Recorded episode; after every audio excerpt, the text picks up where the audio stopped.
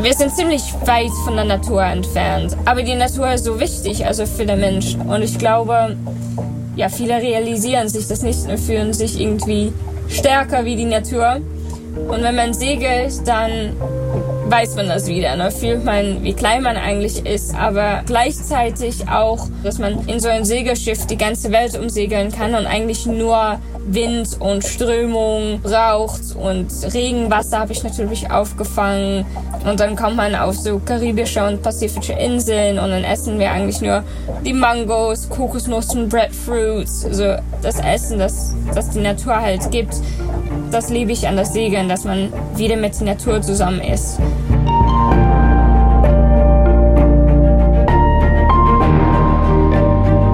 Helden der Meere. Der Blue Awareness Podcast mit Christian Weigand. Hallo und herzlich willkommen zu dieser Episode von Helden der Meere. Heute möchte ich euch zu einer kleinen Zeitreise einladen. Und zwar zurück in das Alter, in dem du 13, 14 Jahre alt warst. Es ist wahrscheinlich gar nicht so einfach, sich zurückzuerinnern, was euch damals ausgemacht hat. Was waren eure Hobbys? Was hat euch beschäftigt? Stellt euch vor, ihr wärt in dieser Zeit auf einem Segelboot gewesen. Und zwar ganz alleine. Alleine auf dem Weg rund um den Globus. Dabei müsst ihr teilweise Strecken von 48 Tagen alleine auf See überstehen und dabei begegnet ihr sieben bis acht Meter hohen Wellen, die euch Welle für Welle zwei Tage lang kaltes Wasser ins Gesicht pusten und euch keine Minute Schlaf gönnen. In diesem Alter wirklich eine absolute Herausforderung. Eine Herausforderung, der sich Laura Decker gestellt hat. Sie ist mit 14 Jahren als jüngster Mensch überhaupt Einhand, also das heißt alleine auf einem Boot, um den ganzen Globus gesegelt. Und dabei hat sie ganz nebenbei noch eine riesengroße mediale Debatte losgestoßen. Sollte das einem Kind erlaubt sein, in diesem Alter eine so gefährliche Reise anzutreten? Und wer kann eigentlich bewerten, was jetzt genau gefährlich ist, wie viel ein einzelner Mensch zu leisten vermag? Und insgesamt gab es eine riesengroße internationale Schlammschlacht in den Medien und mittendrin ein 14-jähriges Mädchen mit ihrer Familie. Darüber werden wir heute natürlich sprechen, aber vor allem über die Faszination des Segelns und den ganzen Abenteuern, den sie auf dieser Reise erlebt hat. Denn natürlich musste sie nicht nur seglerisch Großes leisten, sondern sich auch zurechtfinden, Menschen kennenlernen, das Boot in Schuss halten und nebenbei gab es immer wieder grandiose Momente, abenteuerliche Tierbegegnungen, aber auch sehr, sehr viele Unannehmlichkeiten. Über all das werden wir heute sprechen und vor allem der zweite Teil des Gesprächs hat mir super gut gefallen, denn da sprechen wir auch so ein bisschen über die Gesellschaft, in der wir hier eigentlich leben und welche weiteren Gesellschaftsformen Laura im Laufe ihrer Reise kennenlernen durfte. Die Audioaufnahmen, die sind dieses Mal komplett authentisch. Laura wohnt nämlich immer noch auf ihrem Boot. Dort wurde das auch aufgenommen und ihr werdet es die ganze Zeit immer ein bisschen glucksen hören von dem Wasser, was an die Bordwand schlägt. Und außerdem hatte sie an Bord auch keine Kopfhörer, weshalb sie mich lautstellen musste. Das hört man auf der Aufnahme auch, vor allem in den Situationen, wo ich ihr dazwischen quassel, während sie eigentlich gerade am Reden ist. Das war mir in dem Moment natürlich nicht bewusst und ich habe nicht drauf geachtet. Das werdet ihr ab und zu hören und ich hoffe, ihr verzeiht mir das Ganze, denn abgesehen davon könnt ihr euch auf eine wirklich tolle Folge mit Laura Decker freuen, die ich übrigens überzeugen konnte, für uns auf Deutsch ein Interview zu geben, was bei ihr wirklich eine absolute Rarität ist. Ich wünsche euch jetzt ganz viel Spaß mit Laura Decker. Advertorial Wenn ich mir einen Film anschaue, dann ist das fast immer eine Naturdoku. Denn nichts fasziniert mich so sehr wie die Wunder, die unser Planet zu bieten hat. Besonders, wenn sich diese unter der Wasseroberfläche abspielen. Und allen, die solche Dokumentationen genauso lieben wie ich, möchte ich eine Empfehlung aussprechen. Und zwar haben sich Disney und National Geographic zusammengetan und stellen im April, passend zum Earth Month, Initiativen zum Schutz, zur Wiederherstellung und zur Wertschätzung von unserem Zuhause in den Mittelpunkt. Besonders den Earth Day, nämlich Montag, den 22. April 2024, solltet ihr euch notieren. An diesem Tag starten einige Highlights, darunter auch die Dokumentation Die geheimnisvolle Welt der Oktopusse, die vom Oscar-Preisträger und Meeresenthusiasten James Cameron produziert wurde. Ich durfte die dreiteilige Doku schon vorab anschauen und bin begeistert von diesen Tieren. Sie haben drei Herzen, blaues Blut und können sich durch ein Loch von der Größe ihrer Augäpfel zwängen. Sie sind intelligent, sozial und neugierig, aber zugleich auch furchterregend. Sie sind Meister der Tarnung und Verwandlung und sie besitzen erstaunliche Fähigkeiten, die die menschliche Vorstellungskraft übertreffen. Neugierig geworden? Selbst abtauchen in die geheimnisvolle Welt der Oktopusse könnt ihr am 22. und 23. April jeweils ab 20.15 Uhr auf National Geographic Wild im TV oder ab dem 22. April auf Disney Plus im Stream. Hallo Laura. Hallo. Laura, wo steckst du gerade? Sieht so aus, als wärst du auf einem Boot. Äh, ja, stimmt. Äh, ich bin auf dem Schiff Guppy, womit wir ja segeln und wenn wir nicht segeln, dann arbeiten wir dran. Also ich lebe äh, permanent auf dem Schiff. Okay, und wo liegt dieses Schiff gerade im Hafen? Äh, wir sind gerade zurück von einer Europatour, also jetzt gerade in den Niederlanden, aber ja, wir reisen ja viel, also immer irgendwo anders. Meeresrauschen. Du bist ja bekannt dafür, dass du eine riesengroße Weltumsegelung gemacht hast. Und zwar damals als 14-Jährige und somit als jüngster Mensch überhaupt. Beim Meeresrauschen geht es darum, dass du die Zuhörerinnen mitnimmst in einen wunderschönen Augenblick deiner Reise. Vielleicht magst du mal so beschreiben, wie ist auf dieser Reise so der perfekte Moment auf dem Meer beim Segeln? Ja, also das kann ganz verschieden sein. Manchmal ist der perfekte Moment, dass man nach 30 Tagen wieder Land sieht. Manchmal ist es, bin ich ganz glücklich, einfach mitten auf dem Meer.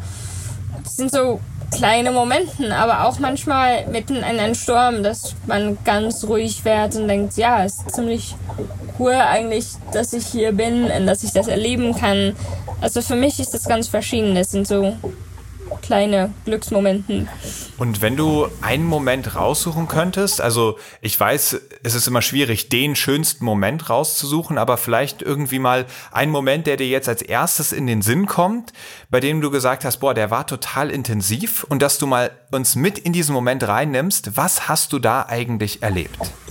Ja, es ist immer schwierig, weil für meine Weltreise ist es natürlich alles zusammen, was es so ganz besonders gemacht hat.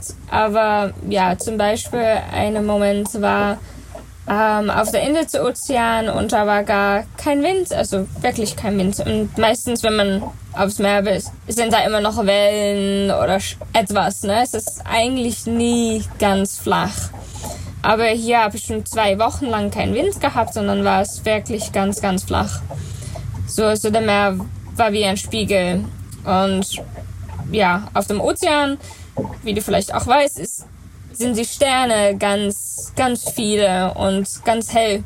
Und die haben sich perfekt reflektiert in das Wasser. Also es hat sich irgendwie angefühlt, als dass wir durch, durch die Sterne schweben.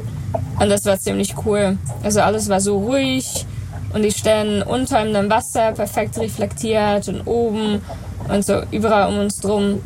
Ja, es war einfach so ganz schön. Das kann man an Land nicht erleben. Wow, das hört sich wirklich beeindruckend an. Wie hast du dich in diesem Moment gefühlt? Wirst du in so einem Moment dann ganz aufgeregt und springst über Deck oder wirst du da ganz ruhig und staunst einfach nur?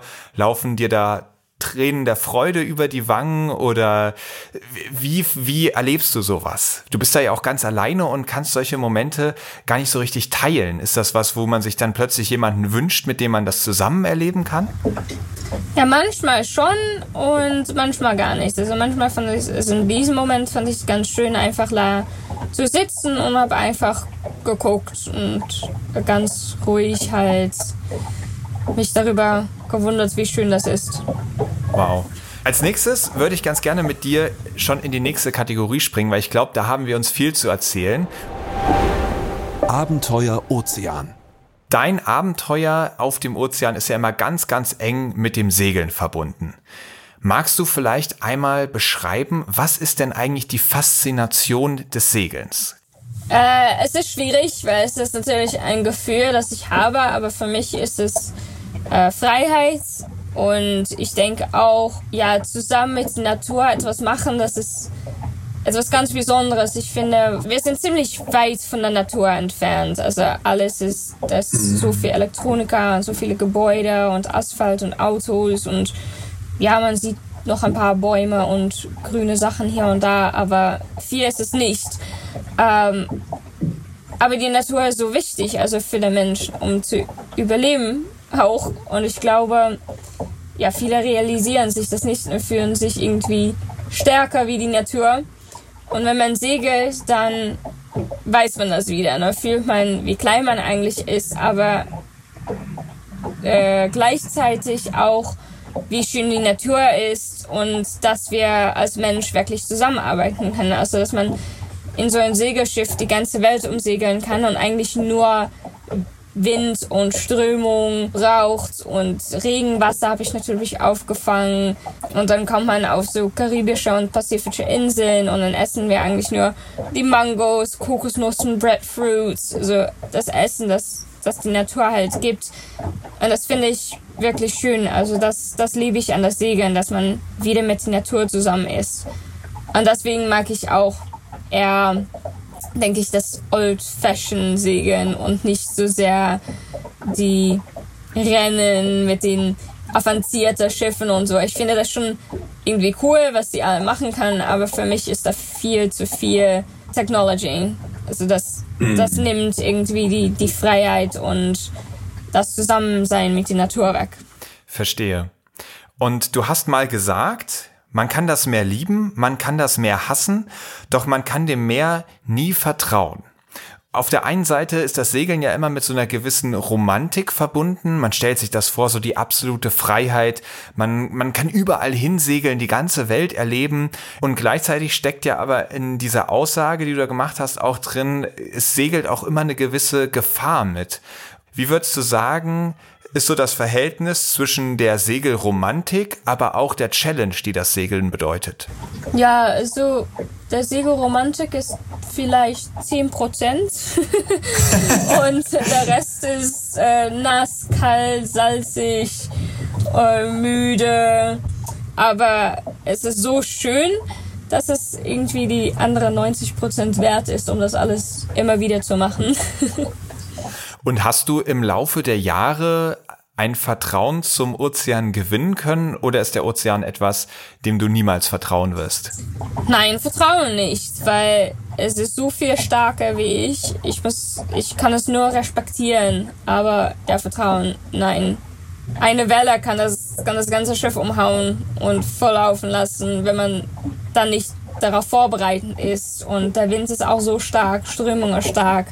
Also all die Naturelementen sind so viel stärker wie ich. Ja, das, das kann man wirklich nur probieren zu nutzen. Da muss man nicht dagegen gehen.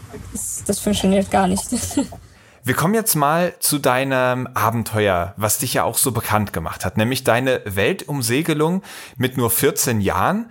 Da frage ich mich, wie kam es dazu? Also, wie war deine Vorbereitung auf dieses Event? Kann, kann man das irgendwie so zusammenfassen?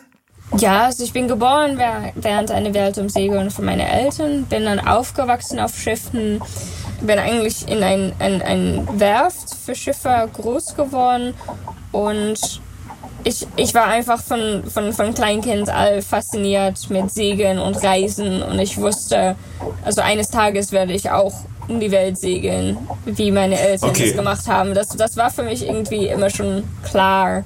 Aber ich war, wusste halt nicht, wenn und wie äh, ich das alles machen wollte. Aber dass ich es mache, das ja, war, war irgendwie immer schon in meinem Kopf.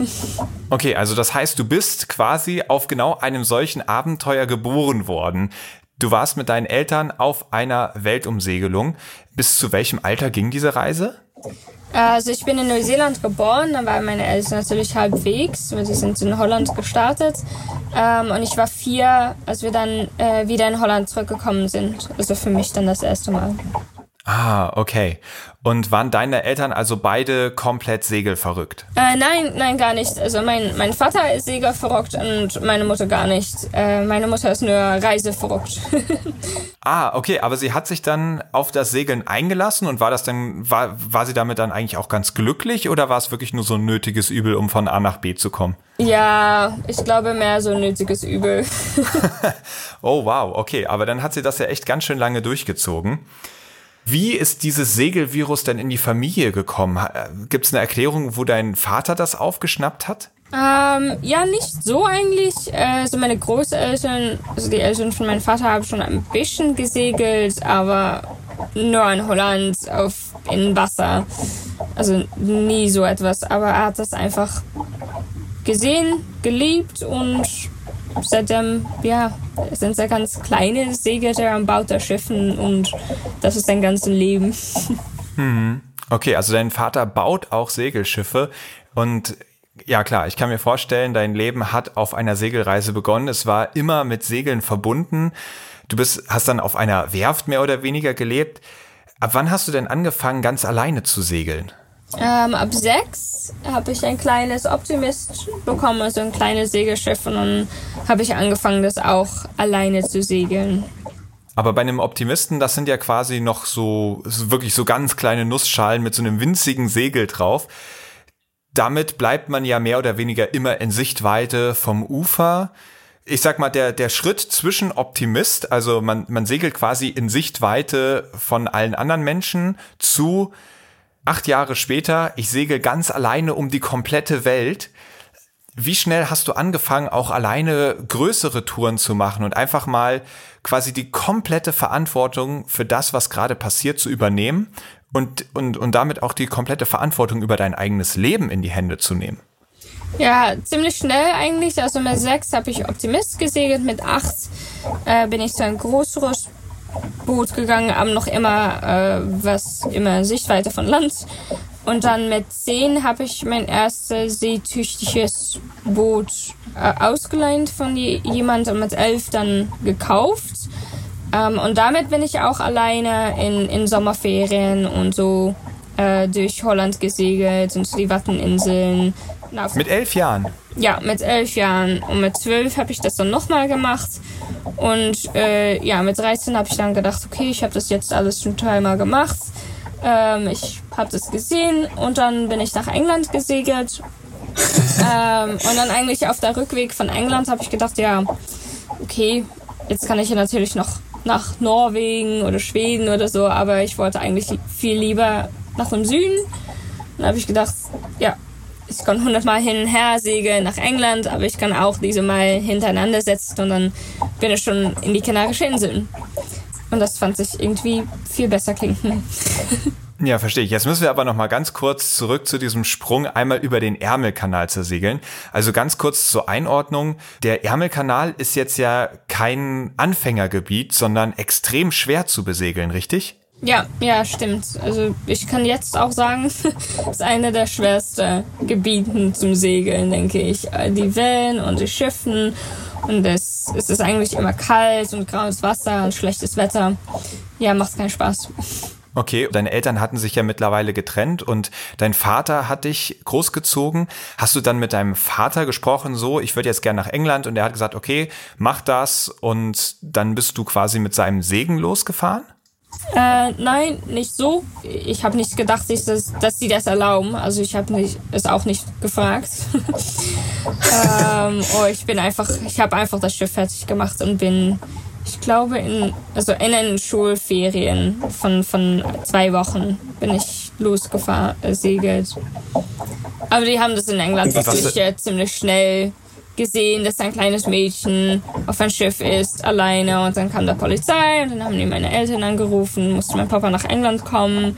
So, ja, ja, so hinterher denke ich, hm, vielleicht hätte ich doch besser sagen können. Aber wenn die dann Nein gesagt hast, dann wussten die auch gleich, wo ich bin, wenn ich wirklich weg bin. War dein Vater dann nicht stinksauer auf dich? Nein, nicht wirklich. Der war eher glücklich, dass alles okay war. Hatte er dich denn schon vermisst? Also was dachte er denn, wo du gerade bist? Ja, also da hat natürlich auch gesehen, dass mein Schiff weg ist. Ne? Und da hatte ich schon gedacht, dass ich wieder, wieder irgendwo hinsegeln. Ich glaube nicht, dass er gedacht hat, gleich nach England oder so, aber halt, ja, irgendwo. Ich war oft segeln. Also ich war eigentlich jeden Tag segeln und ich war oft mal ein Wochenende weg. Aber meistens habe ich schon erzählt, wo ich bin wo, oder wo ich hingehe. Okay, verstehe. Aber scheinbar war es dann doch immer so etwas diffus. Du bist irgendwo auf dem Wasser, wo genau wusste man nicht. Und äh, ich kann mir vorstellen, das war dann wahrscheinlich schon ein ganz schöner Schreck für deinen Vater, als der Anruf aus England kam, bitte holen Sie Ihre Tochter hier mal ab. ja, das denke ich auch. Wie älter ich werde, wie mehr Respekt ich habe für meine für meinen Vater vor allem, aber für beide meine Eltern, ja. Wenn man dann selbst Mutter ist, dann denkt man, hm. ja, das glaube ich, das glaube ich. Und dann bist du also zurückgefahren, hattest quasi diese Reise gemeistert, auch wenn es ein bisschen Ärger mit der Polizei gab und dein Papa dich abholen kommen musste. Dann hast du dir auf dem Rückweg aber gedacht, ja Mensch, wenn ich das jetzt hier geschafft habe, was ist der nächste Schritt? Und wie du eben schon beschrieben hast, dein nächster Plan wäre ja, dann kann ich doch eigentlich gleich um die ganze Welt segeln. Und weißt du noch, wie dein Papa darauf reagiert reagiert hat, als du ihm diese Idee geschildert hast? Weil da wirst du dir ja wahrscheinlich nicht gedacht haben, das mache ich jetzt mal heimlich und bin einfach weg. Äh, nein. nein, also ja, kann ich mir ganz gut erinnern. Ähm, er hat es eigentlich gar nicht seriös genommen und hat gesagt, ja, ja, also wenn du das alles regeln kannst, dann fahr doch einfach los. Eigentlich ein bisschen so wie ein Scherz, hat er das gesagt. Und ja, ich habe das halt ganz seriös genommen. Ich denke, dass er gedacht hat, ja, das das kriegt sie eh nicht hin, weil da braucht man Sponsoren, braucht man Geld, muss man das Schiff fertig machen. Dann nach ein oder zwei Monate haben wir nochmal ein Gespräch gehabt.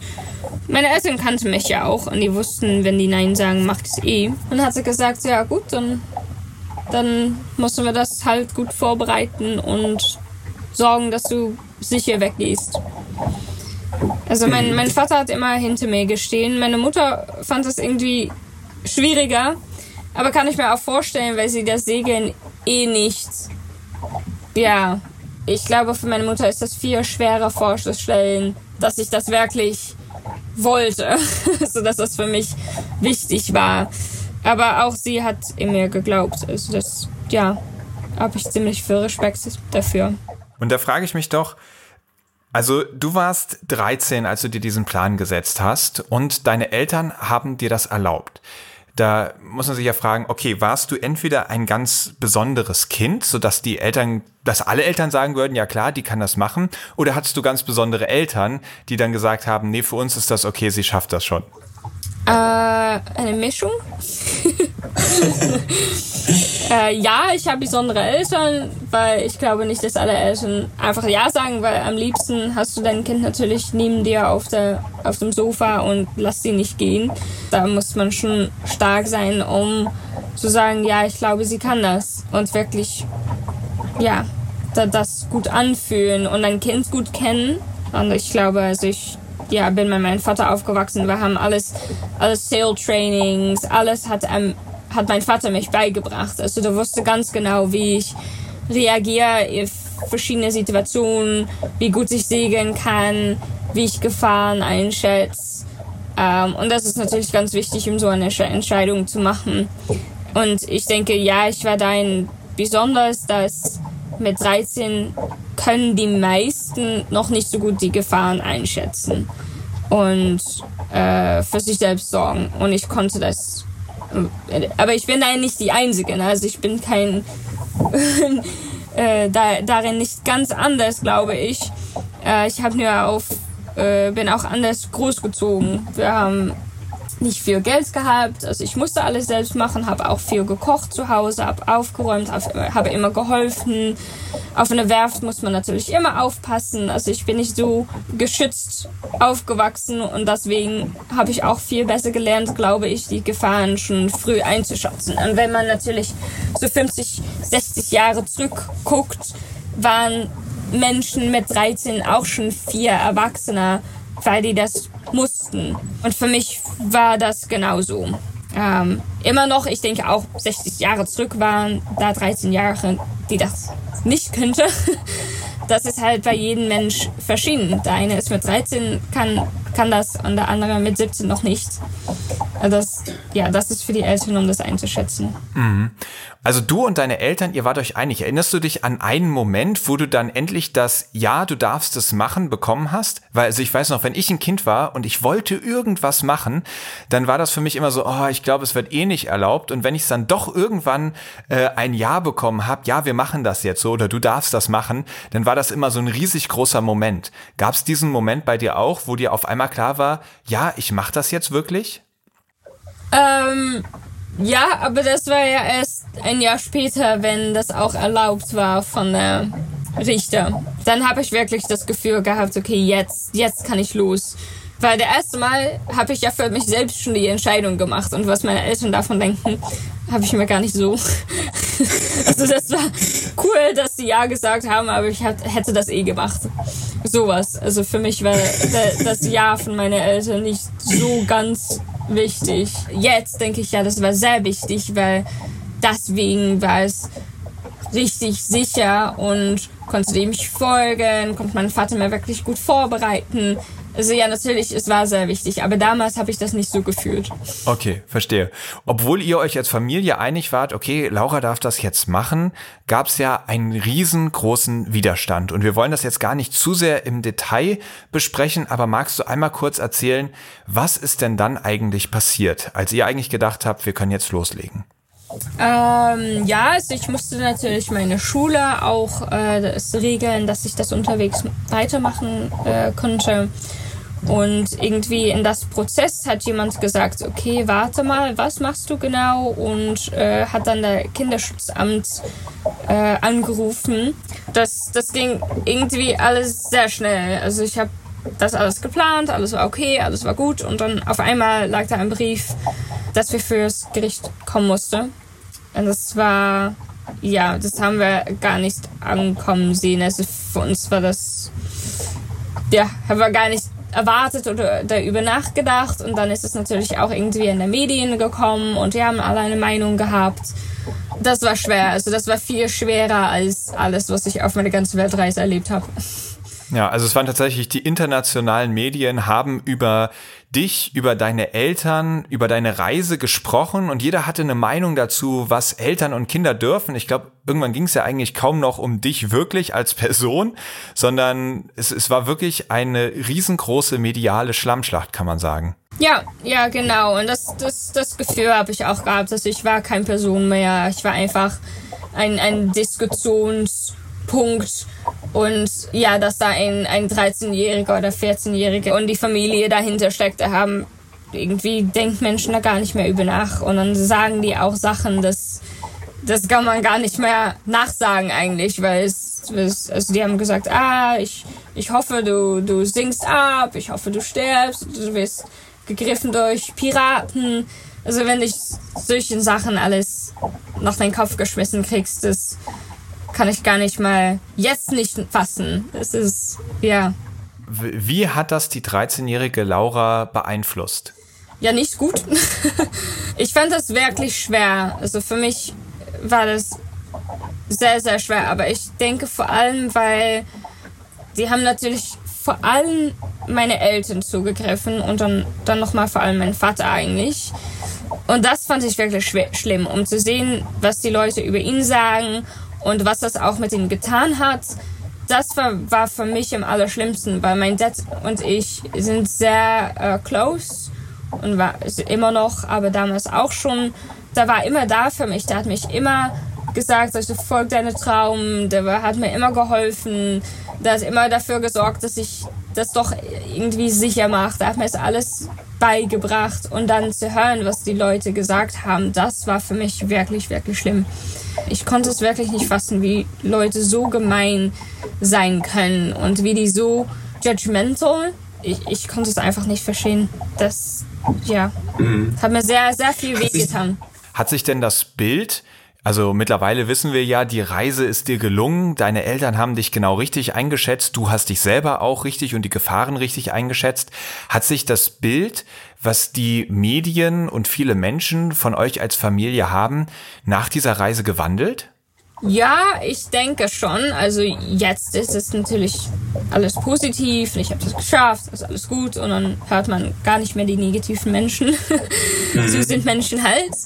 Aber um ehrlich zu sein, für mich war da irgendwo ein Punkt, schon ziemlich schnell, ich glaube nach zwei Monaten, dass ich den Medien gar nicht mehr gefolgt habe. Also wenn da irgendwas über mich war, habe ich das einfach ausgesetzt, weggelegt und gesagt, ich ich mag das, ich wollte nichts hören, ich wollte nichts wissen, mhm.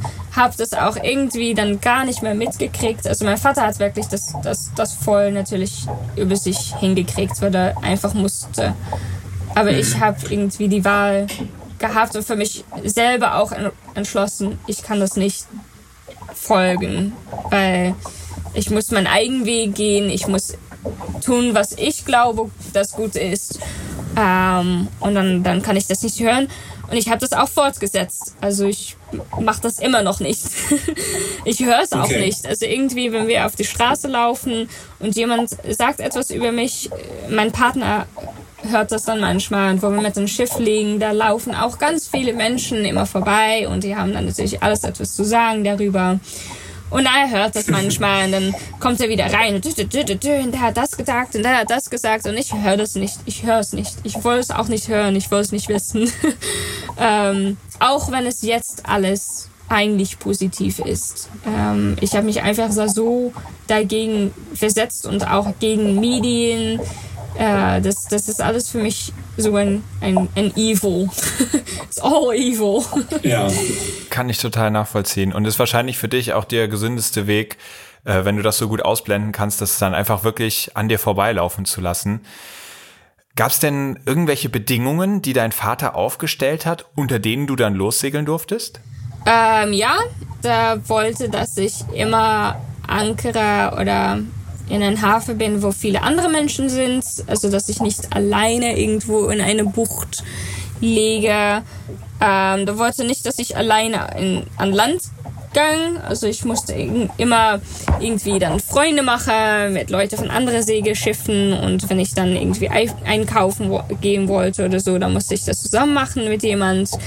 Weil irgendwie das Segeln hatte sich gar keine Gedanken gemacht. Das hat gesagt, also Segeln kannst du äh, da mache ich mir keine Gedanken, aber ich mag es nicht so, dass du als Mädchen alleine dann überall bist. Also das, das war wirklich, äh, darüber haben wir viel gesprochen und das war auch seine Bedingung, also geh nicht alleine irgendwo an Land. Und das habe ich dann eigentlich auch, auch nicht gemacht. Ich habe immer überall Freunde mit anderen Segel gemacht. Das macht natürlich auch viel mehr Spaß, wenn man zusammen irgendwo hingehen kann, das Land entdecken kann, einkaufen ja. Okay, also die irgendwann war dann klar, die Reise wird stattfinden. Bevor sowas Großes losgeht, sowas Großes Unbekanntes, hat man ja auch immer mal wieder Bilder im Kopf, wie man sich so gewisse Momente vorstellt und Sachen, auf die man sich besonders doll freut. Was waren so die Aussichten, die dir damals am meisten im Sinn waren, wenn du an diese Reise gedacht hast? Also worauf hast du dich am meisten gefreut? Ähm, als Kind, wenn ich darüber getraumt habe, habe ich immer äh, mich sehr gefreut auf der Pazifische Ozean, also auf die Inseln da, an die Kulturen. Ähm, das fand ich irgendwie sehr interessant und ich wollte da wirklich hin, um das zu sehen. Aber wenn ich dann endlich losgesegelt bin, wollte ich eigentlich am liebsten einfach alleine auf das Meer sein. Weil das die ganze Hektik und alles in das Jahr davor das war so viel. Also ja, ich, ich habe eigentlich auch die ganze Weltreise gebraucht. Einfach die Zeit, die sieben Monate, dass ich dann wirklich am Segeln alleine auf das Meer war, um das zu verarbeiten, um da zu sitzen, um alleine zu sein. Also ich habe mich auch nie alleine gefühlt oder gedacht, ja, ich, ich habe nie daran gedacht, aufzugeben oder so. Ich fand das einfach herrlich, da zu sein, alleine. Aber es ist interessant, weil wenn ich da jetzt darüber nachdenke, denke ich, ja, ich denke, jetzt würde ich mich alleine fühlen. Ich würde meine Familie, mein Kind vermissen. Ähm, aber damals war das natürlich anders. Als Teenager sind, ist Familie und Eltern eh irgendwie auf einer anderen Position. äh, das ist einfach so, auch wenn du deine Eltern liebst. Das, man braucht halt Ruhe ein bisschen davon. Und der ganze Rest von der Welt war für mich auch äh, gar nicht mehr interessant nach alles, was passiert ist. Also ja, für mich war das wirklich das perfekte Moment, um alleine auf das Meer zu sitzen. Und gab es auch irgendwas, was dir total Angst gemacht hat oder warst du, bist du komplett furchtlos in diese Reise gestartet? Also ja, furchtlos bin ich äh, gar nicht eigentlich. Äh, ich habe mehr Angst von ja, ziemlich viel. Ähm, aber ich kann das genauso wie ich äh, Medien und alles ausschalte, kann ich das irgendwie auch ausschalten. Ähm, aber ich habe so es zum Beispiel immer noch Angst, um äh, gegen einen Container oder so anzusegeln, weil das kann man nicht sehen. Mhm. Und dann ja, sinkt man ziemlich schnell ab. Kann man auch ziemlich wenig dagegen tun. Das sind natürlich mhm. schon Sachen, aber ja, ist halt bist, bist du ein bisschen machtlos ich fand es immer ganz spannend, wieder ein neues Land reinzukommen, äh, weil wenn ich weggegangen bin, war mein Englisch eigentlich auch gar nicht so gut.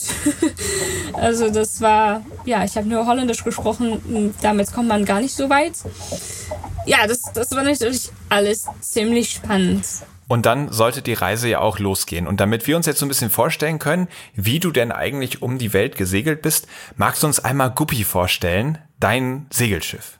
Mhm. Ja, also sie ist äh, 38 Fuß, das ist ja ungefähr 12 Meter lang, hat zwei Masten, ist Brandwehr, wie sagt man, Feuerwehrrot, mit einem großen Guppy auf der äh, vor, vor drauf. Es ist ein breites Schiff, also ein, ein französisches Design. Als ich gestartet bin, war ich schon fast 30 Jahre alt. Also 1978 ist sie gebaut. Es war Polyester und wirklich sehr stark und ich habe das dann zusammen mit meinem Vater alles refitted und dafür gesorgt, dass es alles sicher ist. Und ähm, sie war ganz schnell. Das war auch cool. Also wirklich zum Segeln war es ein ganz, ganz tolles Schiff. Oh, wie schön. Also am Anfang hatten wir ja schon mal die Aussage, dem Meer, dem kannst du nie vertrauen. Dem Schiff musst du dann ja vertrauen. Wie lange dauert es zu so einem Schiff, so ein Vertrauen aufzubauen, dass man damit wirklich über einen kompletten Ozean drüber segelt? Äh, sehr lange. Und ich glaube, man, man, man muss erst einen Ozean übersegeln, um das Vertrauen zu haben. Ah, okay. So rum funktioniert das. Also wenn ich so schätze, 10.000 Meilen braucht man, um ein Schiff wirklich gut zu kennen, um alle verschiedene Welle, Windrichtungen, Windstärke, alles ein bisschen gehabt zu haben und zu sagen, ja, okay, jetzt weiß ich, wie sie in all diesen verschiedenen Wetterbedingungen segelt. Es ist, mhm. ja, ich glaube so ungefähr halbwegs Pazifik war das dann. Okay. Erinnerst du dich noch, welche Gefühle du am ersten Tag hattest? Welche Gefühle, Gefühle dich an diesem Tag begleitet haben? Äh, wirklich eine sehr große Mischung von alles. Also ganz froh, aber auch traurig, äh, ein bisschen Angst, aber auch irgendwie dass ich mich sicher gefühlt habe. Also ich war gut vorbereitet und ich wollte das wirklich machen. Ja, also wirklich eine Mischung von, von alles. Und du hast jetzt eben auch nochmal gesagt, so ein bisschen Angst war, war dann doch dabei. Du hast vorher schon erklärt, du kanntest diese Angst auch wieder ausblenden. Und dein Vater hatte dich ja auch auf alles vorbereitet. Hat er dich auch darauf vorbereitet, in Momenten, die wirklich gefährlich sind, keine Panik zu bekommen? Ja, ja, das war eigentlich der größte Vorbereitung. und, und wie, wie übt man das? Ja, also wir haben schon ganz jung angefangen eigentlich damit, äh, schon mit sieben, acht Jahre alt, mit sechs eigentlich auch schon. Wenn ich angefangen habe, alleine in, in mein kleine Boote zu segeln, hat er auch schon gesagt, also da kann auch etwas passieren. Dein Fuß kann irgendwie stecken bleiben in ein Seil, dann kennst du das Schiff, dann kannst du auch nicht Panik bekommen, weil dann hast du auch ein Problem. Also da hat er schon gesagt, ohne zu wissen, dass ich dann mal die Weltumsegelung machen werde. Äh, wir mussten das üben. Und das haben wir auch so geübt. Also da hat mit mir mit, äh, also in der Dinghy oder mit dem Surfboard, äh, ist er oft mitgesegelt und er hat mal gesehen, dass mein Fuß irgendwie in ein Seil stecken geblieben ist oder mein Hand oder so und dass ich darauf nicht geachtet habe. Dann hat er einfach das Schiff umgekentert und mal geguckt, wie ich darauf reagiere. Äh, aber auch geübt zum Beispiel im Kanu äh, festbinden und dann das Kanu äh, unter Wasser und ja halt aus Situationen rauskommen, aber auch äh, zum Beispiel viel darüber nachdenken, was man in verschiedenen Situationen macht. Also das hat angefangen mit, wenn man auf einen Fluss segelt, muss man nachdenken, was macht man, wenn mein Motor jetzt nicht mehr startet? Was macht man, wenn ein anderes Schiff irgendwie etwas Dummes macht und da muss da rum? Oder was machst, machst du, wenn ein Loch in dein Schiff kommt? Was machst du, wenn ein Segel reißt? Was machst du, wenn jemand über Bord fällt? Was machst du? Also unendlich viel hat er immer gesagt, wenn du irgendwo, also jeden Moment musst du denken, was kann jetzt passieren und was würde ich machen? Und das hilft sehr, weil wenn etwas passiert, ist es natürlich nie genauso, wie du das, das vorgestellt hast. Aber da sind schon Facetten oder Teilen davon, da hast du schon mal darüber nachgedacht. Und das hilft sehr viel. Und dann denkst du, okay, das, darüber habe ich nachgedacht, das ist mir bekannt, ich weiß, wo das ist. Also kein Panik bekommen, das ist, ist Vorbereitung, glaube ich, am aller, allerwichtigsten. Ja. Du hast ja immer wieder doch auch Landgänge gemacht und wie oft ähm, hast du Kontakt zu deinem Vater gehabt? Also wie oft hast du ihn denn dann wirklich getroffen? Hat er dann immer sozusagen am nächsten Hafen auf dich gewartet? Äh, nein, da ist äh, zu die Kanarischen Inseln gekommen, zu Panama, Darwin und Südafrika. Und dann natürlich am Ende. Okay, magst du vielleicht jetzt bietet sich an, einmal kurz die Route beschreiben, die du genommen hast? Ja, so das viermal gekommen. Ich bin von Gibraltar aus alleine losgesegelt. Mein Vater ist zusammen mit mir nach Gibraltar gesegelt, auch um das, das Schiff natürlich nochmal extra zu testen, zu gucken, ob alles wirklich richtig ist. Dann bin ich zu die Kanarischen Inseln gesegelt, zu Kap Fern, dann über den Atlantik nach St. Martin, dann die Inseln in der Karibik runter Bonaire und dann San Blas-Insel durch das Panama-Kanal, äh, Galapagos-Inseln und dann über den Pazifik natürlich auch viele verschiedene Inseln, Marquesas, Tahiti, Bora Bora, Fiji, Vanuatu, Tonga und noch mehr dazwischen. Äh, dann bin ich nach Darwin, also das Norden von Australien. Und dann über den Indiz-Ozean, das war 48 Tage nach Südafrika. Also 48 Tage ununterbrochen alleine auf dem Meer. Ja, genau, das war die längste Strecke. Und dann von Südafrika auch in eine Strecke wieder nach St. Martin. Das war auch 41 Tage. Wie lange hast du für diese Route dann letzten Endes gebraucht? Ähm, von St. Martin bis St. Martin war ein Jahr und ein Tag. Also es ist ziemlich schnell. Und davon habe ich ja so ungefähr sieben Monate wirklich auf das Meer verbracht. Hattest du ununterbrochen Kontakt zu deinem Vater, also dass du ihn jederzeit vom Boot aus irgendwie kontaktieren konntest oder war immer Funkstille, bis du im nächsten Hafen warst? Ja, also ich habe ein Satellittelefon gehabt, aber das ist natürlich sehr teuer, das zu benutzen. Das ist immer noch teuer. Also es war eigentlich nur von Notfallen da und ich habe jeden Tag meinen Blog geschrieben und das rübergeschickt. Aber sonst, nein, kein Kontakt. Aber natürlich im, im Hafen haben wir dann geskypt oder irgendwie angerufen. Aber weiterhin, nein, auf das Schiff äh, nichts, konnte man nicht so wirklich einfach Kontakt haben. Also wir können natürlich unmöglich jetzt die ganze Tour besprechen, aber ein Abschnitt, den ich besonders eindrücklich fand, war, als du das Kap der guten Hoffnung umrundet hast. Magst du einmal davon berichten, wie sich dieser Abschnitt gestaltet hat? Ja, war ziemlich schlechtes Wetter. Natürlich kam da gute Hoffnung. Ich musste da zwei Tage mit der Hand steuern. Also das war schon richtig schwierig und kaltes Wasser natürlich auch da. Aber auch da irgendwie geht das Körper in einen Überlebensmodus rüber. Also wenn ich jetzt darüber nachdenke, dass ich zwei Tage lang hinter einem Ruder stehen muss und jemand spritzt mir mit kaltes Wasser, dann werde ich das natürlich nie äh, nie können. Aber in so einer Situation, wo man gar keine andere Wahl hat, dann macht man das einfach und denkt man da gar nicht darüber nach. Und für mich war das wirklich einfach, ich habe nur gedacht, immer, okay, noch eine Welle und noch eine Welle. Und nach dieser Welle noch wieder eine Welle. Und immer nur auf die nächste Welle fokussiert und irgendwann war ich dann in Cape Town. Bist du, bist du denn auf der Reise auch mal gekentert? Ich meine, ich hätte gelesen, du wärst auch gekentert. Ähm, ja, also so ein seetüchtiges Segelschiff, es, es kann schon mit dem Mast ins Wasser kommen, es kann auch ganz rund gehen, aber es kommt eigentlich immer wieder hoch. Es kommt immer wieder mit dem Mast hoch, weil so sind die gebaut. Sonst sind, ist ein Segelschiff nicht seetüchtig, wenn das nicht passiert. Ähm, aber das Mast hat ja, okay. schon mal das Wasser, ge, wie sagt man, ja, also 90 Grad, ja, das, das haben wir schon mal gemacht.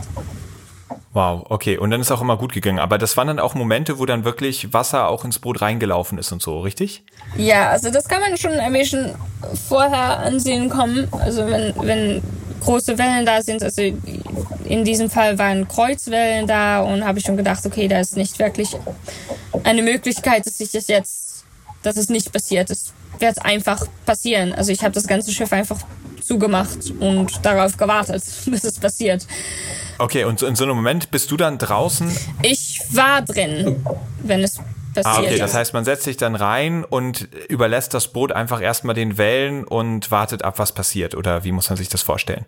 Ja, so ein bisschen. Es war auf offenen See, also da sind nicht wirklich viele Gefahren.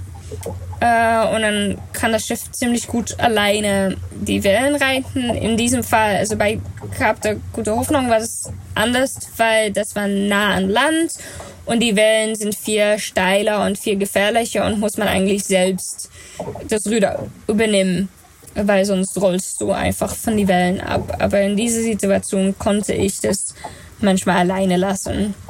Weil wenn ich selbst steuerte, wusste ich, wird es auch mal, wird es auch passieren. Ich konnte das nicht wirklich verhindern, habe ich gedacht. Und es ist natürlich ziemlich gefährlich, um draußen zu sein. Dann. Ja, verstehe. Als du in Cape Town angekommen bist, haben die Medien ja auch berichtet, dass selbst erfahrene Skipper bei diesem Wind das Kap der guten Hoffnung nicht umsegelt hätten und dich als besonders tapfere Seefrau geadelt. Würdest du vielleicht auch sagen, das war ein bisschen naiv und ein bisschen unvorsichtig oder würdest du das heute wieder genauso machen, weil du das einfach drauf hast? Ja, also ich hab, ich bin weggesegelt und da war der Wettervorsage hat sich geändert, während ich am Segeln war. Also ich wusste nicht, äh, was für Wetter da also ankommt. Aber ja, ein bisschen dumm war es schon, weil ich bin aus Port Elizabeth dann losgesegelt und da waren noch viele andere, ähm, weil man muss immer warten auf ein Weather Window. Mhm. Ähm, also wir sind so mit 10, 11 Booten losgesegelt und wollten alle nach Cape Town und dann halbwegs haben wir gehört, okay, das Wetter wird schon etwas heftiger, als das wir gedacht haben. Die haben gesagt 40 Knoten Wind. Und dann haben viele schon entschieden, okay, wir gehen entweder zurück oder suchen irgendwo gehen in eine Bay äh, rein. Und ich habe dann gedacht, ja, 40 Knoten ist nicht so viel. Das geht ja noch. Und mit mir war noch ein anderes Schiff, die ist auch weiter gesegelt.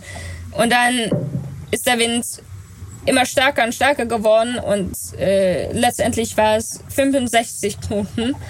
Äh, also das war viel mehr als die Wettervorsage. Und an der Punkt, dass es so viel war, war ich auch an einer Stelle, wo man keine Schützung mehr suchen kann. Also das, das Land da, das ist das Problem mit Kap der Gute Hoffnung, da ist nichts. Da kann man nicht eine, eine Bucht rein oder man muss einfach weiter. Mhm. Ja, also es, okay. äh, es war eine Kombination, denke ich. Äh, ja, für mich 40 Knoten finde ich okay, darin, darin kann man segeln. ähm, aber es war natürlich viel mehr. Ja. Verstehe. Ich würde vorschlagen, wir springen mal in die nächste Kategorie. Logbucheintrag. Und in dieser Kategorie wollen wir so ein bisschen mehr darüber erfahren, was an diesen Tagen in deinem Logbuch gestanden hätte.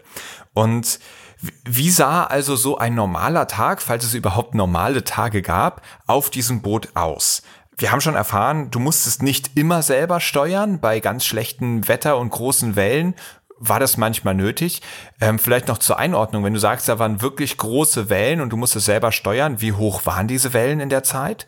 Der sieben, acht Meter. Es liegt daran, wie die Welle sind. Also wenn die ziemlich lang sind, ist es nicht so ein Problem, aber die waren ja ganz steil und dann ist es schon ein Problem. Und das sind ja sieben, acht Meter, das ist ja wirklich wie so ein zweistöckiges Wohnhaus. Wahnsinn, in welchen Bedingungen du da unterwegs warst. Also in solchen Momenten musstest du selber steuern, ansonsten konnte das auch ähm, durchaus das Boot mal übernehmen. Ja. Was bedeutet das für deinen Schlaf? Also wie viel kannst du da normalerweise schlafen? Immer nur eine Stunde am Stück. Und dann muss man aufwachen und checken, ob alles noch okay ist. Wenn alles okay ist, kann ich wieder eine Stunde schlafen. Und ja, wenn es nicht, also dann checke ich, ob andere Schiffe da sind, ob wir noch in, auf der richtigen Kurs sind, ob alles, also einfach ein Check von der Chef, ob alles noch okay ist. Ja, und wenn es okay ist, gehe ich wieder schlafen und sonst muss ich etwas machen. Also ich schlafe viel auch tagsüber. Man, man muss so viel wie möglich schlafen, weil es kann so mal sein, dass man zwei Tage nicht schlaft. Und wenn man dann schon einen Tag gesagt hat, ja, ich bin nicht müde und ich gehe nicht schlafen, dann wird das auf einmal zweieinhalb. Und sonst ist ja, wie der Tag sich abläuft, ziemlich wetterbedingt eigentlich. Äh, das bedingt, wenn man schlaft, wenn man isst, wenn man etwas repariert oder nicht. Ähm, ja. Also jeden Tag ist ein bisschen anders. Und die Reparaturen finde ich ja auch einen spannenden Punkt. Also man sagt ja, ein Boot geht kaputt, während man darauf segelt. Also es ist quasi permanent immer wieder irgendwelche Baustellen, wo man selbst etwas reparieren muss. Heutzutage, ich kenne echt viele Menschen, die sind jetzt nicht mehr tolle Heimwerker und können selbst alle möglichen Sachen reparieren, sondern dafür gibt es dann Handwerker oder Mechaniker, die das übernehmen. Und du warst wirklich mit 14 Jahren schon in der Lage, dein komplettes Boot in Schuss zu halten, richtig? Ja, ja, das ist ein sehr wichtiges Teil davon. Und wie oft gab es dann so Reparaturen? War das wirklich so quasi täglich, musste immer was gemacht werden oder nur in schlimmsten Ausnahmefällen? Ja, also das sind schon fast jeden Tag so kleine Sachen, aber so große Sachen habe ich nicht viel gehabt, aber ich glaube, das ist auch äh, danke an meinen Vater, der hat das Schiff ziemlich gut vorbereitet. Also das Schiff, wo wir okay. jetzt segeln, ist auch alt und äh, die letzten Eigner haben gar nichts daran gemacht. Also ja, hier arbeiten wir viel, viel mehr daran. Du hast eben auch das Kochen angesprochen. Natürlich hast du für dich selbst gekocht, ähm, was ja auf dem Boot, stelle ich mir vor, gar nicht mal immer so einfach ist. Nein, nein, gar nicht. Und ich mag Kochen auch gar nicht. Also für mich war es eigentlich nur Pasta. 48 Tage am Stück Pasta gegessen. Ja, das kann man so ungefähr zweieinhalb Mon Monat äh, machen und dann braucht man wirklich etwas anderes.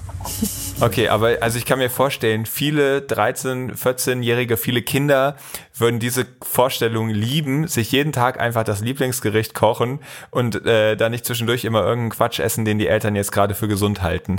Ja, genau. Aber ja, ich habe schon davon, man muss manchmal etwas Grünes und ja, gesunderes essen. Das glaube ich. Und wie war das mit Flauten? Hattest du auch mal Phasen, in denen wirklich gar nichts mehr ging und du einfach auf dem Meer fest saßt? Und wie waren diese Zeiten für dich? Ja, eigentlich schlimmer als Sturm, weil passiert nichts, man rollt immer noch hin und her, meistens noch viel mehr und ist irgendwie mental viel schwerer, weil es ist oft dann auch heiß und die Sonne und da ist kein Wind und man geht nirgendwo hin. Ja, ich, ich hasse das. Okay, aber das hört man ja von sehr vielen Seglern, dass die Flaute wirklich an den Nerven zerrt und alle froh sind, wenn der Wind wieder aufkommt. Du hast ja auch gesagt, du musstest dich natürlich um Schule kümmern. Das heißt, während du unterwegs warst, warst du gleichzeitig auch in der Schule. Wie hat das denn geklappt? Ja, ziemlich gut. Also ich habe einfach die Weltschule gemacht und während der Segeln ist es natürlich nicht immer einfach, ähm, weil das Boot wackelt, das sind andere Sachen, man ist müde. Also ich musste oft an Land äh, dann ein bisschen einholen. Aber das war eigentlich kein Problem. Ich habe so zwei, drei Stunden am Tag gebraucht, um meine ganze Schularbeit zu machen. Also ja, wenn ich dann mal eine Woche nicht mache, dann mache ich einen ganzen Tag Schule und dann habe ich das schon wieder alles eingeholt. Verstehe. Und hast du in der Zeit viel gelesen? Oder, also Podcasts gab es damals ja wahrscheinlich noch keine, die man gehört hätte, aber hattest du viel Zeit zum Lesen oder war man eigentlich die ganze Zeit nur im Hier und Jetzt? Ja, ganz viel im Hier und Jetzt, aber ja, lesen, äh, Gitarre spielen, äh, natürlich schreiben habe ich viel äh, auch gemacht. Sehr schön. Wenn man sich so eine Segelreise vorstellt, dann hat man natürlich auch immer Bilder im Kopf, wie man Lebewesen begegnet. Welche Tierbegegnungen hast du auf dieser Reise gemacht? Ja, vier eigentlich. Also nicht so viel, wie ich gehofft habe, weil meine Eltern haben gesagt, die haben fast jeden Tag Delfinen so gesehen. Also das war für mich gar nicht so. Es ist schon viel weniger geworden, natürlich. Und das, das habe ich auch wirklich bemerkt. Aber ich habe schon Delfinen, Walen, wie sagt man, ähm, Stingrays. Stachelrochen. Stachelrochen, okay. Ähm, sehr viele verschiedene Fische natürlich, auch zwei oder drei Haien, äh, die mal vorbeischwimmen und sehr viele verschiedene Vögel. Und gab es auch irgendwelche ganz besonderen Begegnungen mit irgendwelchen Walen oder Delfinen? Also man hört ja auch manchmal von Walen, die so Boote über lange Zeit begleiten oder die da fast draufspringen oder irgendwelche, ja, ganz besonderen Momente, die du wahrscheinlich nie wieder vergessen wirst? Ja, also ein Wal kam wirklich sehr nah, also da war wirklich neben das Schiff, hat sich so umgedreht und hochgeguckt, aber so lange Zeit äh, mitgegangen nicht. Delfinen fand ich irgendwie immer, die sind immer so schön, die sind, sehen immer so froh aus und vor allem, wenn man dann alleine bist, dann ist es so ein bisschen Freundschaft. Oh, ja, das kann ich mir vorstellen. Delfinen mag ich sehr. Immer, immer noch. Also mach, mach nicht, wie oft ich die sehe. Die sind immer, immer toll da zu haben. Du bist natürlich nicht nur Tieren begegnet, sondern auch ganz vielen Menschen. Und welche Begegnungen mit Menschen haben dich denn besonders fasziniert? Waren es andere Reisende, die dir vielleicht auch auf hoher See irgendwo begegnet sind? Oder war es dann eher ganz fremde Kulturen auf irgendwelchen Pazifikinseln? Ähm, ja, ich fand eigentlich die Pazifikinseln am schönsten, weil die Kulturen so anders sind, als was wir hier gewöhnt sind. Also wir sind wirklich eine Wegwerf, ähm, äh, Gemeinschaft, wie sagt man das? Gesellschaft, sagt man, eine Wegwerfgesellschaft. Genau. Und auf die Inseln ist es, es ändert sich auch schnell. Also ich, jetzt ist es schon anders. Also es ist natürlich schon mehr als zehn Jahre her, dass ich da war. Und da war schon äh, wirklich noch sehr nah an die Natur ran. Also äh, einfach essen, was das Land gibt und trinken von der Wasserfälle, von, der, von Regen und äh, von ja, Hütte. Also die Häuser sind einfach alles natürlich gebaut und ich fand das irgendwie wirklich, wirklich schön zu sehen, auch wie glücklich die Menschen sind. Also viel, viel glücklicher als Menschen, die hier ein großes Haus und zwei Autos und Geld haben. Und für mich war mhm. das wirklich ein, halt meine Augen geöffnet, dass, dass Sachen, also materialistische Sachen, nicht glücklich machen. Also alles, was man hier in die Schule lernt, dass die Menschen in kleine Hütten, die gar nichts ha haben, nicht glücklich sind, das, das ist nicht so. Natürlich, man, ein Mensch braucht äh, Essen, Trinken und ein Dach über seinen Kopf. Wärme, das ist einfach so. Aber wenn ein Mensch das hat und dann auch zusammen ist mit seiner Familie, kann, kann die wirklich sehr glücklich sein. Und das habe ich so oft gesehen. Ähm, ich habe auch mal gefragt, also möchtet ihr nicht lieber ähm, ein größeres Haus haben oder irgendwie in der Stadt wohnen. Und dann haben die mich einfach angeguckt und gesagt, wieso, wir haben doch alles. Wir haben, wir haben Essen, wir haben Trinken, wir haben, wir haben unsere Familie. Was brauchen wir denn noch sonst? Und das war für mich, mich wirklich schön, weil man wacht, äh, wächst hier auf als immer mehr, mehr, mehr und es muss größer, es muss besser. Und ja, für mich war das wirklich, hat meine Augen geöffnet, okay, also das, das muss gar nicht. Äh, man muss halt machen, was dich selbst glücklich macht und immer bei sich selbst bleiben.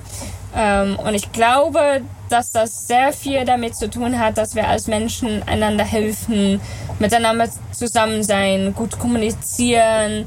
Ähm, weil das ist auch, was die Menschen viel gemacht haben. Also Community war sehr, sehr wichtig für den und einander helfen und auch, also die haben mir auch öfters mal geholfen und ich habe dann gefragt, also was willst du dafür zurückhaben? Und dann haben die mich wirklich angeguckt. Also natürlich wollen wir nichts zurückhaben. Wir machen das einfach, weil du Hilfe brauchst. Wir, die erwarten nichts dafür. Mhm. Ähm, und das das fand ich halt wirklich cool, wirklich schön zu sehen. Aber wie gesagt, das ändert sich, weil da kommen viele andere Menschen, die bringen andere Sachen mit, die bringen Technologie mit, die bringen Geld mit. Und dann ändert sich das. Aber ähm, ja, ich bin sehr, sehr glücklich, dass ich das noch gesehen habe, dass ich gesehen habe, was, mhm. was wirklich für einen Mensch wichtig ist. ja, damit bist du eigentlich auch schon genau in die nächste Kategorie reingeschlittert. Am Abgrund der Meere. Und während ich hier oft irgendwelche ökologischen Abgründe betrachte, wollte ich heute mal mit dir in den Abgrund der Gesellschaft reinschauen. Der Abgrund, der sich vor dir aufgetan hat, das war ja gar nicht während der Reise, sondern eigentlich schon vorher, als sich die Gesellschaft im extremen über deine Familie auch ausgelassen hat, über die Aktion, die du davor hattest. Und jetzt gerade kommt das auch wieder mit raus, dass Gruppen, die von unserer Gesellschaft eigentlich relativ unberührt geblieben sind, mit sich und mit ihrem Leben und mit der Umwelt im Reinen und glücklich waren. Und ähm, plötzlich kommen wir mit unseren Ideen, mit unserer Technologie, vielleicht auch mit unserer Sozialisierung dorthin. Und das geht verloren. Und auf einmal sind sie unzufrieden und da ändert sich irgendwas. Deckt sich da nicht eigentlich gerade ein totaler Systemfehler auf? Finde ich ja. ja, irgendwie schon, aber es ist interessant, weil die sehen, dass selbst ja auch nicht. Die, die, die sehen schon, also die, die Kultur geht kaputt und wir verlieren Sachen, wir sind nicht mehr glücklich. Aber warum das dann genau ist, das wissen die auch nicht. Und das finde ich irgendwie ganz interessant. Könntest du das benennen? Was ist es, was ähm, sozusagen die Veränderung gebracht hat, dass diese Menschen früher glücklich waren? Und was hat sich dann verändert, dass diese Menschen jetzt unzufrieden sind und was anderes wollen? Ähm, ja, so in ein Wort äh, würde ich sagen Greed. Ich weiß nicht, was es auf Deutsch ist. Ähm, Greed ist Neid oder Gier. Gier, ja. Und das ist eine menschliche Sache. Wir wollen halt immer mehr und wir wollen, dass es von uns selbst ist. Und auf diese Inseln war einfach nicht genug, dass Leute das sich permittieren könnten, etwas von sich selbst zu haben. Die mussten teilen, die mussten zusammenarbeiten. Und ich glaube, deswegen waren die irgendwie dann auch glücklich. Aber wenn da ein Moment kommt, okay, also das ist von mir, das ist von mir, dann, äh, dann kommt da auch Streit und Jealousy. Genau, das ist dann Neid, ja. Und es ist schwierig, weil das sind alles menschliche Sachen. Und wenn man sich selbst nicht kennt, wenn man sich selbst, äh, dann, dann kann man das auch gar nicht verstehen, was für Gefühle das sind und warum die da sind. Also ich glaube, die Menschheit soll erstmal sich selbst irgendwie kennenlernen.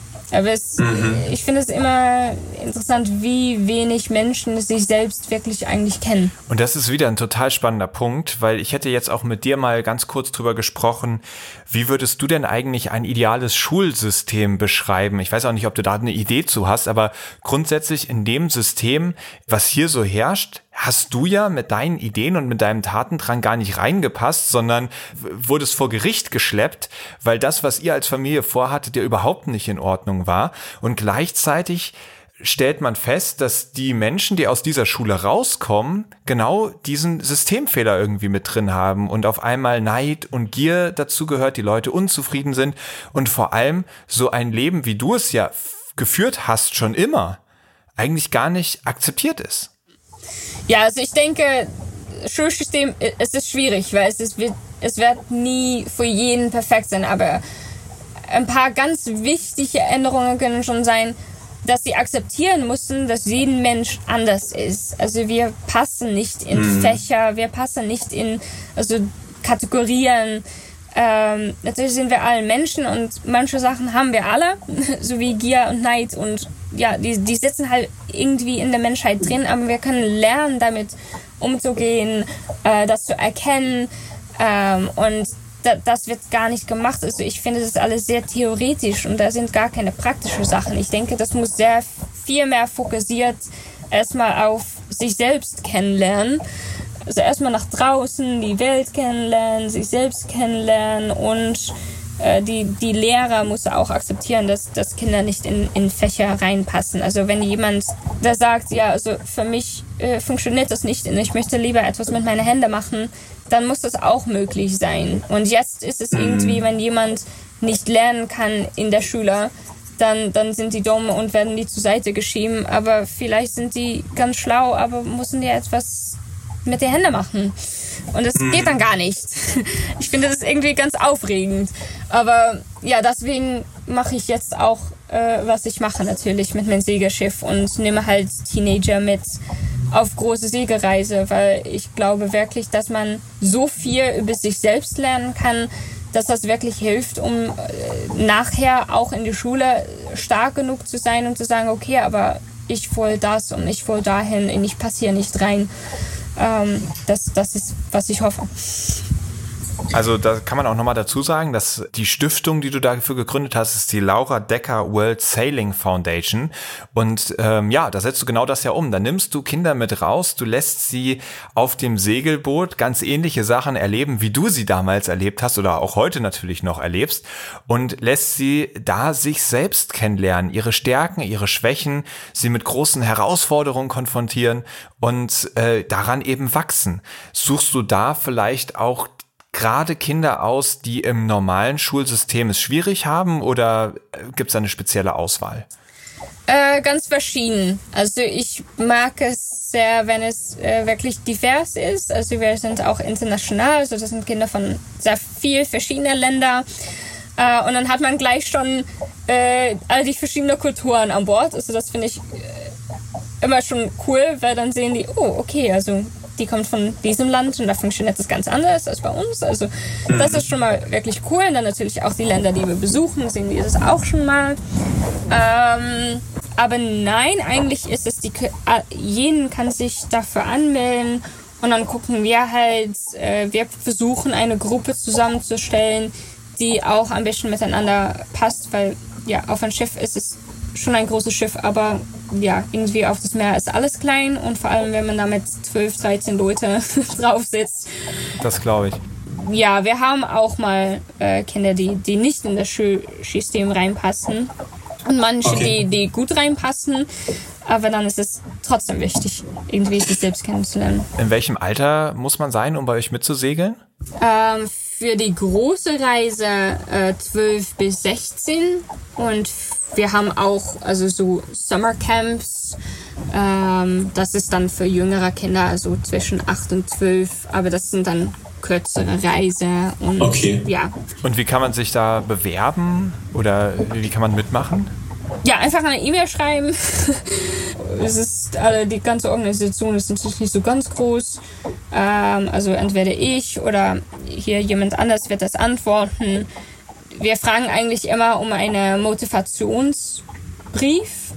Mhm. Also zu schreiben, warum du das willst und wie und was du denkst davon zu lernen. Äh, weil für mich ist am wichtigsten, dass sie das selbst auch wählen. Also dass sie nicht irgendwie geschickt werden durch jemanden dafür. Das ist einfach so schwierig. Aber wenn die selbst sagen, ja, okay, ich komme hier, um an mich selbst zu arbeiten oder halt um die Welt kennenzulernen oder, oder vielleicht auch um besser segeln zu lernen, äh, kann alles, ne? Das ist alles okay, aber dann gucken wir gemeinsam, um die besser kennenzulernen. Verstehe. Und wie lange geht dann so eine größere Tour für die 12- bis 16-Jährigen? Äh, bis zu sechs Monate lang. Okay, wow. Also das ist dann eine richtig große Tour. Vielleicht abschließend die Frage, wie hat dich diese ganze Reise verändert? Ich weiß nicht, wo ich anfangen muss. ich, ich, weiß natürlich nicht, wie ich wäre, wenn ich die Reise nicht gemacht hätte. Aber ich habe so viel davon gelernt. Ich glaube, es hat wirklich alles geändert. Ich habe, ich, ich würde nie, nie machen, was ich jetzt mache, wenn ich die Reise nicht gemacht hätte. Ich hätte nie mich selbst so kennengelernt oder gewusst, wer ich bin, was ich machen will ich habe das alles während die Reise wirklich gelernt und, und die Welt gesehen. Also für mich am allerwichtigsten, es macht mir gar nichts aus, wenn, wenn ich jeden Tag von, von sieben bis, bis neun Uhr abends arbeite, aber wenn es mir glücklich macht ne, und auch wenn wir kein mhm. Geld haben, es ist viel wichtiger, dass man etwas macht, wo man die Welt irgendwie weiterhilft oder denkt, ja, ich mache das besser, ich das, das war für mich wirklich das Ding, okay, ich, wenn ich alt bin, will ich denken, ich habe ein bisschen geholfen, die Welt ein bisschen besser zu machen. Nicht nur die Luft hier genutzt und dann gestorben, so ein bisschen. ja, ich denke wirklich, das hat, hat die Reise mir irgendwie beigebracht. Ebbe oder Flut? Ich stelle dich jetzt vor eine kleine Entweder-Oder-Auswahl und du entscheidest einfach aus dem Bauch heraus, was dir besser gefällt. Okay. Sturm oder Flaute? Ja, Sturm. Hai oder Delfin? Hm, Delfin. Delfin. Ja, das, hat, das sind ja zwei Sachen, die du eben auch schon ein bisschen angerissen hast. Fisch oder vegan? Äh, Fisch. Das hatten wir am Anfang auch schon mal so ein bisschen. Segeln als Rennen oder Segeln zum Reisen? Ja, Segeln zum Reisen. Mhm. Sonnenaufgang oder Sonnenuntergang? Äh, Sonnenaufgang. Arktis oder Tropen? Puh. Mm, sehr schwierig. Ich denke doch Tropen, weil ich bin ein Tropenmensch. Aber ich habe so viel in die Trope gesegelt, das ist ja schon. Ich, ja, ich kenne das. Und mich zieht die Arktis sehr, weil es für mich unbekannt ist. Und ich möchte das so, so, so gerne auch dahin segeln. Also du warst noch gar nicht in der Arktis? Ich war im Antarktis. Ah, okay. Mal. Und das hat mir sehr, sehr, sehr gefallen. Und ich möchte unbedingt mit meinem eigenen Schiff mal dahin segeln. Aber das Schiff, was wir jetzt haben, ist dafür gar nicht ausgerüstet. Okay. Alleine oder mit Crew segeln? Mm, mit Crew. Jetzt. Ankern oder in einer Marina anlegen? Ja, ankern. Unbedingt. Ablegen oder ankommen? Ah. Huh. Beide. Wir sind jetzt in unserem Gespräch angekommen. Liebe Laura, vielen lieben Dank, dass du die Zeit genommen hast. Vielen Dank, dass du dieses Gespräch auch auf Deutsch mit mir geführt hast. Das rechne ich dir wirklich sehr hoch an. Ich drücke dir die Daumen, dass mit deiner Foundation du ganz, ganz viele Menschen und vor allem junge Menschen begeistern kannst, dass du sie von deinen tollen Werten überzeugen kannst und dass die Erfolgsgeschichte, die mit ja, eigentlich ja schon mit 13 Jahren angefangen hat, noch lange, lange weitergeht und du diesen Spirit an ganz viele Menschen weitergeben kannst. Liebe Laura, vielen Dank, dass du dabei warst. Vielen Dank für das tolle Gespräch.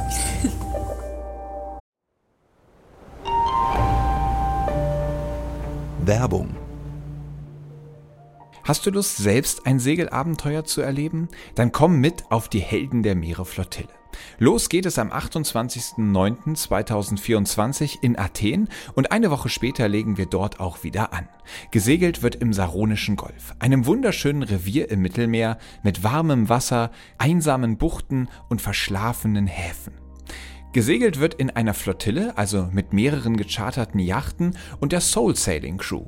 Das ist ein Konzept, bei dem jeder zu einem Teil der Crew wird und selbst Verantwortung übernimmt, also wirklich ins Segeln mit eingespannt wird. Vorerfahrung brauchst du aber keine, denn dafür gibt es die Skipper, die genau wissen, was sie tun und dir im Laufe dieses Turns beibringen, wie du segeln kannst. Natürlich steht das Segeln im Vordergrund, aber ich freue mich ganz besonders auf die Abende, wenn man in einsamen Buchten ankert, den unfassbaren Sternenhimmel beobachtet oder zwischendrin einfach mal ins Wasser springt. Wenn du Lust hast, dabei zu sein, dann schreib mir eine E-Mail an chris at blue-awareness.com oder schau mal auf www.helden-der-meere.com vorbei. Dort kannst du dich anmelden und ich würde mich freuen, wenn du bei dem Segelturn mit dabei bist.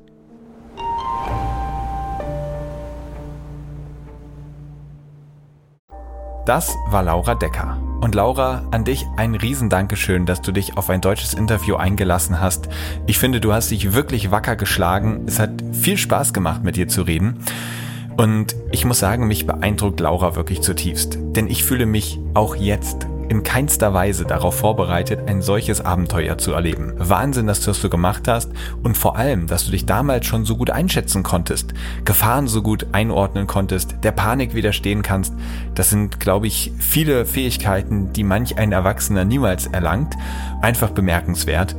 Und umso schöner, welche Perspektiven du auch mitgebracht hast, die uns mal einen Blick von außen auf unsere Gesellschaft werfen lassen und uns hinterfragen lassen. Ist das denn eigentlich alles richtig so oder rennen wir da eigentlich der falschen Morübe hinterher? Ich hoffe, euch hat diese Folge auch gefallen. Und jetzt muss ich auch euch mal ein großes Kompliment machen. Denn ihr gebt mir immer wieder Feedback und das finde ich einfach klasse. Da sind teilweise richtig gute Anmerkungen dabei, tolle Hinweise zu neuen Gästen oder interessanten Dokumentationen oder vielleicht auch die Info, was euch an dem Podcast besonders gut gefällt. Das nehme ich dann natürlich zum Anreiz, diese Punkte auch zu verstärken. Ich mache diesen Podcast ja vor allem auch für euch. Und dementsprechend freue ich mich, wenn ich da von euch ein Feedback bekomme. Wobei ich muss ganz ehrlich sagen, das macht mir einen solchen Spaß, diese Helden der Meere zu interviewen, dass ich es vielleicht sogar machen würde, wenn sich kein Mensch anhört. Aber das müssen wir ja keinem verraten. Ich freue mich auf jeden Fall umso mehr, wenn ich das nicht nur für mich tue, sondern damit auch ganz viele andere Menschen begeistern kann. Das ist ja genau das, was wir uns auch vom Blue Awareness e.V. auf die Fahne schreiben. Menschen für die Meere zu begeistern, denn das, was man liebt, das möchte man schützen. Wenn ihr da mitmachen wollt, meldet euch gerne bei mir und wir können überlegen, wie wir eure Ideen umsetzen können, um noch mehr Menschen für die Meere zu gewinnen. Und jetzt endet diese Folge und ich freue mich darauf, wenn ihr in 14 Tagen bei der nächsten Episode von Helden der Meere wieder mit dabei seid. Bis dahin, tschüss. Aufnahme, Produktion und Schnitt Christian Weigand. Musik Paul Timmich und Dorian Behner. Design Malte Buck. Sprecher, Intro und Kategorien Moritz Schelius.